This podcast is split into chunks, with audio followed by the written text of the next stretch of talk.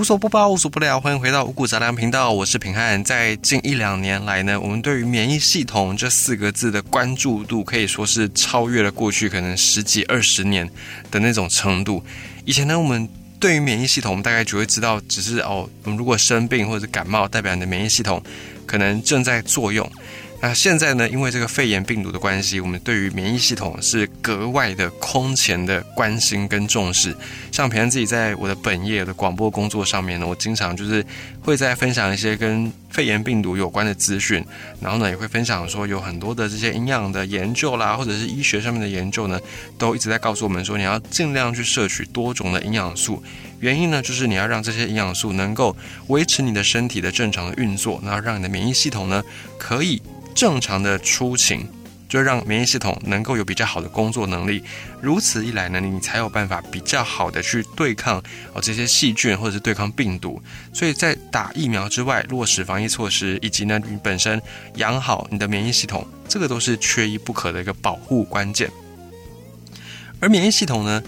或者是说我们的人体经过了几百万年的进化，然后几百万年不断的。筛选、天择、淘汰，我们现在的细胞的 DNA 哦，在复制的时候，在分裂的时候，它的精准度是非常的高。好，我们先讲一下哦，这个细胞分裂呢，大概有两种哦，一种就是它完全直接复制自己，像一些比较构造相对于简单的一些生物，它们就是用这种方式来繁殖自己，无性生殖。那像这样的无性生殖呢，就它不会发生什么样的。进化也没有什么突变可言，因为它就是不断的在复制自己，复制贴上，复制贴上，所以从几万年前、几百万年前一直到现在，有一些比较构造相对简单的生物呢，它们都还是维持着跟他们的祖先一样的一个状态。那像人类，或者是像一些我们经常能够喊得出名字的动物啊，基本上这种比较复杂的动物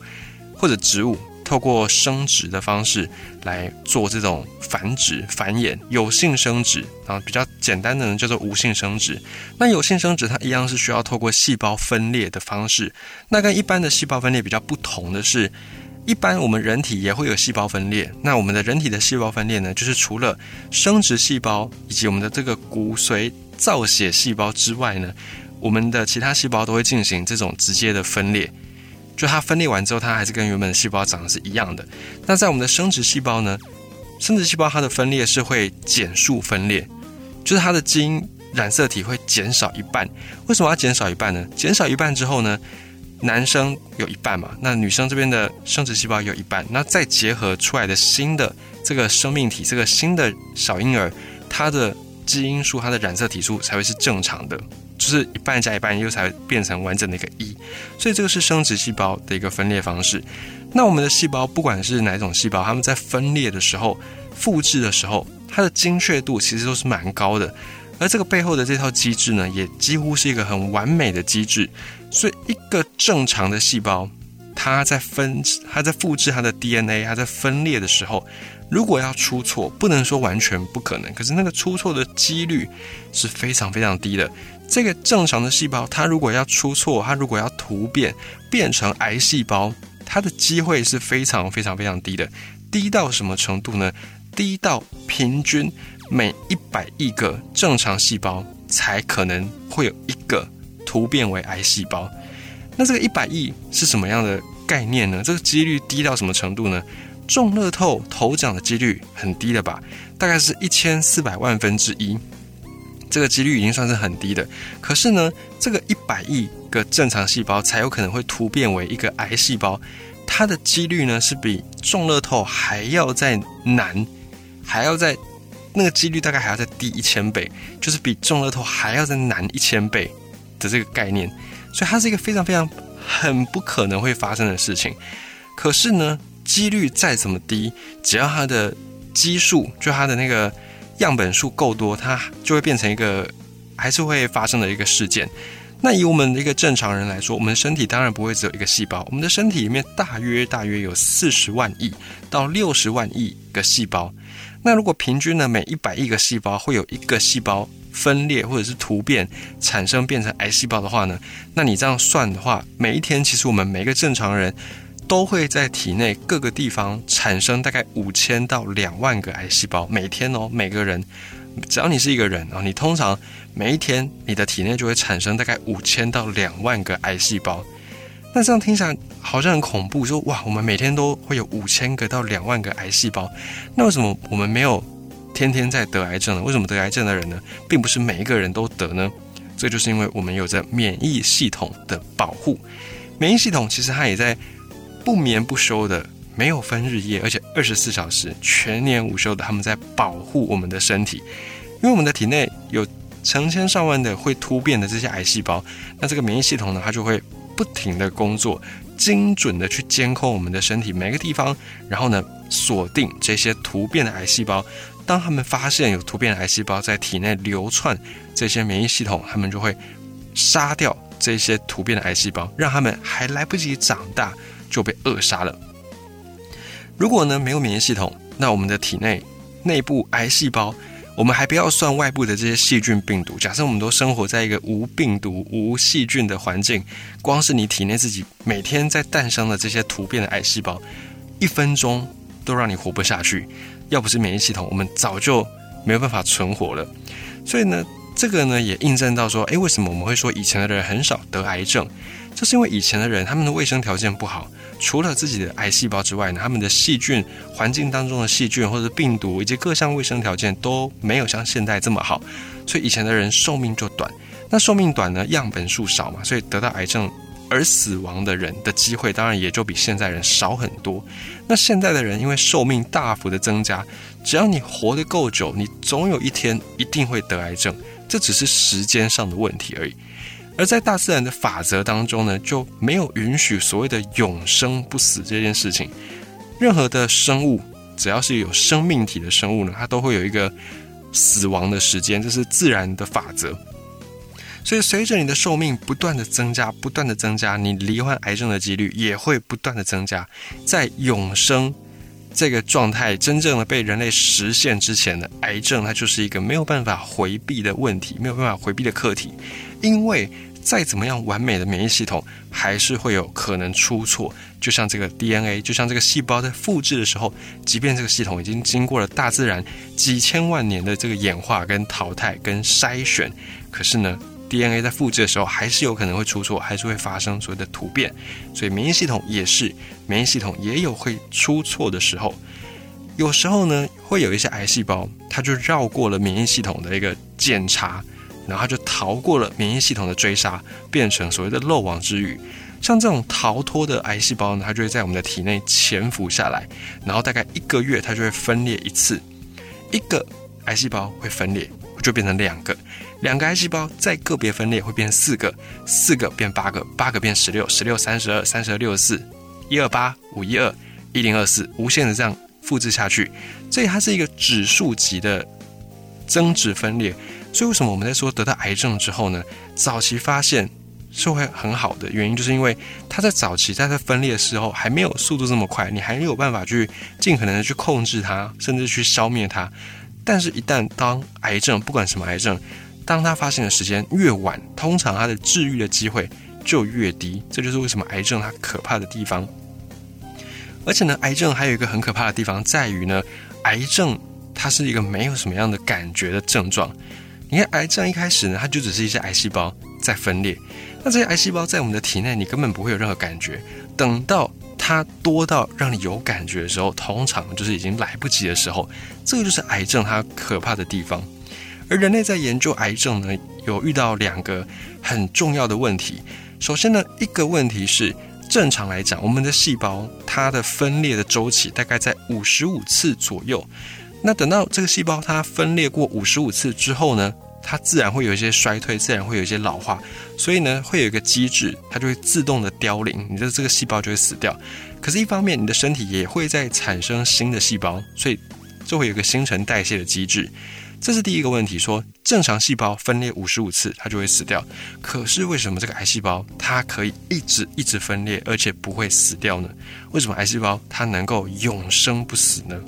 这是第一个问题，第二个问题是癌细胞它们到底为什么能够有一些逃脱免疫系统的这个检查？这个免疫系统到底是怎么样漏掉这种癌细胞的，让癌细胞有机会在我们的体内存活下来呢？这是我们在研究癌症的时候曾经碰过的两大问题。所以这个癌症它到底是因为我们的免疫系统出问题了，还是这个癌症病毒真的是太厉害了，癌症细胞真的是太强大了，强大到足以打败我们的免疫系统呢？第一个问题，我们刚才讲，一个细胞平均分裂五十五次左右，它就会自动的衰老、自动的凋零。可是为什么癌细胞可以永生不死，可以一直分裂、一直分裂、一直分裂呢？因为癌细胞它激活了自己的一个算是开关，这个开关呢叫做端粒酶。端是端点的端，极端的端；粒是粒子的粒，一粒泛粒、两粒泛粒的那个粒。酶呢就是一个那个有字旁，在一个每天的每。就是那个酵素的那个酶，它激活了这个端粒酶的开关，而这个端粒酶被打开之后，被激活之后呢，就能够不断的去修复它受损的那个地方。因为我们的细胞在分裂的过程当中，有一个地方叫做端粒体，这个端粒体它是会受损的，而这个端粒酶一旦被启动之后呢，这个受损的端粒体它就会一直被修复。那在我们的人体里面，除了我们刚才讲到的生殖细胞，精子、卵子以及呢，我们的骨髓里面的造血的干细胞之外，其他人体里面的细胞的那个端粒酶是不会被打开的，这开关是会被关闭的。可是呢，癌细胞它就是有办法打开它自己的这个端粒酶的开关，然后让它自己永生不死的进行分裂。这个是三个美国科学家在两千零九年的时候发现的一个。医学上的突破，那这个也让他们得到了两千零九年的诺贝尔的医学奖。然后在二零一八年的时候呢，就是在那个三个美国科学家之后没多久，二零一八年诺贝尔医学奖呢颁发给美国跟日本的两个科学家。这两个科学家他们经过四十多年的研究，他们终于知道了我们刚才讲到的第二个问题，就是这个癌细胞怎么样去绕过我们很强大的这个免疫系统。二零一八年，两个科学家解开了这个问题。这个问题呢，就是有一些癌细胞非常的狡猾。这些癌细胞呢，它们表面会带有一种蛋白质，这种蛋白质叫做 PD one。这 PD one 是什么意思呢？换句话说，这个 PD one 呢，它就等于是细胞的良民证。良民证这个概念大家就很好理解嘛。那这种癌细胞，因为它们自己带有这种 PD one 蛋白，它们会被免疫系统判定为是好的细胞，就是因为它有这个相当于是良民证的蛋白，所以免疫系统呢在筛查这些带有良民证的癌细胞的时候呢，即便这些免疫系统的这些工作的组织会觉得说，哎，你这个细胞好像怪怪的哦，可是呢这个时候没办法，因为这个癌症细胞它有 PD one，它有良民证，所以你也奈何不了它。于是呢，它就不会被免疫系统给追杀，它就会偷偷的潜伏下来。那当然不是所有癌细胞都会带有这种 PD-1 蛋白，有一些没有带有的癌细胞呢，它就会被揪出来，就会被消灭。可是呢，带有这种 PD-1 蛋白的癌细胞呢，它们就会被判定是好的细胞，于是它们就不会被免疫系统给消灭掉，它们就会在我们的体内住下来。而当一个细胞呢，它癌细胞偷偷的住下来、潜伏下来之后，平均它分裂一百三十次到一百五十次之后，就会进入这种全身大规模的扩散。那这个过程，我们刚才讲到说，癌细胞大概三十天、一个月的时候分裂一次嘛，所以一百三十次到一百五十次，这个换算人类的时间，就差不多十年、二十年左右。所以我们才会说，很多的癌症呢，通常都是你要十年、二十年潜伏，然后你大概在四五十岁、五六十岁才会开始迸发出来。那如果你的这个生活形态很不健康，你可能从十几岁就开始抽烟、熬夜啦、喝酒啦，然后生活不规律啊，那你的潜伏期一样十到二十年，你大概二十几岁、三十几岁，你就会开始有这些癌症来找上你。所以这个就是癌症大概在演化的一个过程，在我们的体内发生的一个过程。那其中呢，这些癌细胞里面呢，有一个癌细胞叫做乳腺癌细胞，它的分裂周期是最短，它的分裂速度也是最快的。最快的这种记录是大概十年，它就会让你进入到晚期，就是这个乳腺癌的晚期。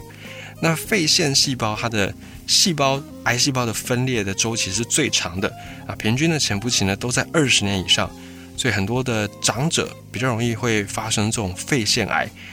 就应该是说，我们在肺腺癌的这些患者呢，经常看到会是在长辈身上，因为他的潜伏期是最长的，大概都要二十年以上。至于癌症为什么这么厉害呢？就是像我们刚才讲到的，癌症的症状就是没有症状。你说感冒发烧的症状就是你喉咙会痛嘛，会咳嘛，啊，你会发烧嘛，啊，你会不舒服，四肢无力，会倦怠。可是呢，癌细胞没有症状，它在你的体内几十年，它没有发作的时候。你都感觉你很健康，你都是一个很 OK 的。然后一旦你有不舒服的地方的时候呢，你去检查就是晚期，这个就是癌症它最可怕的地方，最厉害的地方。那像癌症，它另外一个可怕点呢，在于我们刚才讲到，它是一变二，二变四，四变八，八变十六，三十二，六十四，一二八，五一二，一零二四，这样指数级的成长下去。这种指数级呢，它是很可怕的。一旦它开始扩散的时候，等到它开始扩散，我们都有讲到，这个免疫细胞它会去消灭癌细胞嘛？可是如果癌细胞它带有 PD-1 这种蛋白，它就会等于逼了一张良民证在身上。那当这个带有良民证的癌细胞它在开始扩散的时候，它扩散的程度大到一个很多的时候，免疫系统就会开始全面溃散，因为他发现这个城市里面到处都是带着良民证的癌细胞。我们的免疫系统完全没有任何的作用，他们就会像无头苍蝇，就好像是一个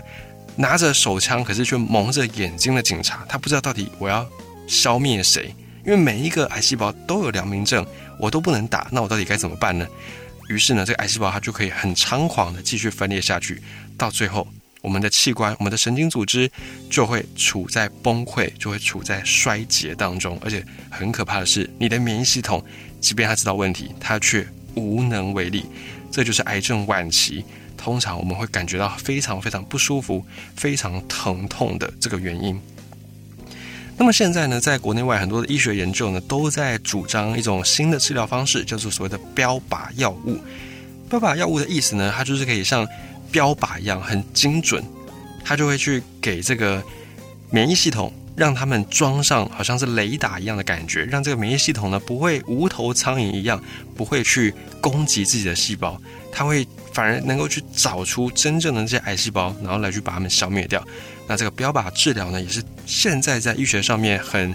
热门的一个研究之一。那它也是相对副作用比较低的，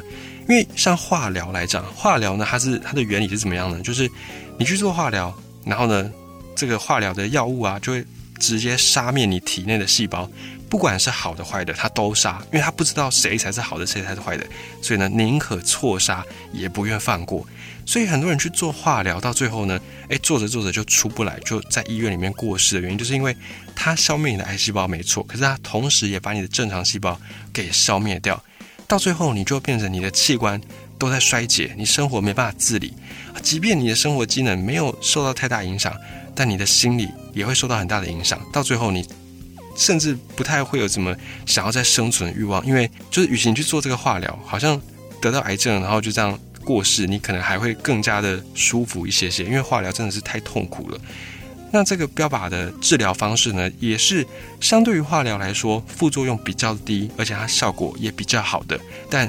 现在的缺点就是它成本非常的高，因为它是需要一个高度的技术的，它就是比较贵。好，那在我们这边再岔开讲一下，其实呢，关于癌症，很多的医学研究都已经跟你讲说，